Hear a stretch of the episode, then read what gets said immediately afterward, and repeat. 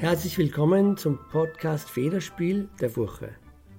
In diesem Podcast wird die Schriftstellerin Lydia Mischkulnik Literaturminiaturen zum Besten geben, allerdings bildbefreit. Aufgrund des Coronavirus nehmen wir jede Folge in einem anderen Zimmer auf. Vielleicht können Sie erraten, in welchem Zimmer wir uns jeweils befinden. Viel Vergnügen mit Federspiel, bildbefreit, aber mit Inhalt. Der Phönix von Notre Dame. Der einzige unbefleckte Mensch ist die Mutter Gottes, die ohne Erbsünde auf die Welt kam, um die Insemination durch das Ohr zu empfangen. Eine Taube kratzt das nicht, selbst wenn sie bei Notre Dame genistet hat. Sie wäre längst am Rive Gauche und blickte durch die Fensterscheibe.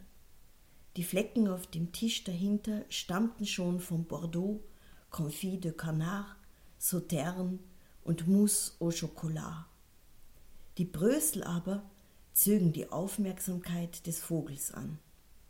Das Tischtuch würde zusammengeknüllt und aus dem Fenster gehängt, damit die Brösel auf die Gasse fallen. Die Taube stürzte sich auf die Brösel. Sie würde vielleicht in den Ritzen und Simsen und kleinen Höhlen im Verbutz für eine Zeit wohnen. Sie wäre natürlich nicht monogam, und das könnte man hören. Sie wäre auch nicht einfältig, sondern erhöbe sich über die Stadt. Sie hätte einen schlechten Ruf. Ungeniert schieße sie deshalb herab. Sie flöge und dann hockte sie auf dem Fensterbrett und gurte. Man müsste diese aufdringliche Anarchistin verscheuchen. Das befleckte Tischtuch wäre nun von den Bröseln befreit und landete in der Waschmaschine. Die Hausfrau stünde daneben, um die Wäsche zu machen. Die Arme hätte sich also fürs Private entschieden und wäre zu Hause geblieben. Für die Taube wäre es an der Zeit, für eine neue Behausung zu sorgen.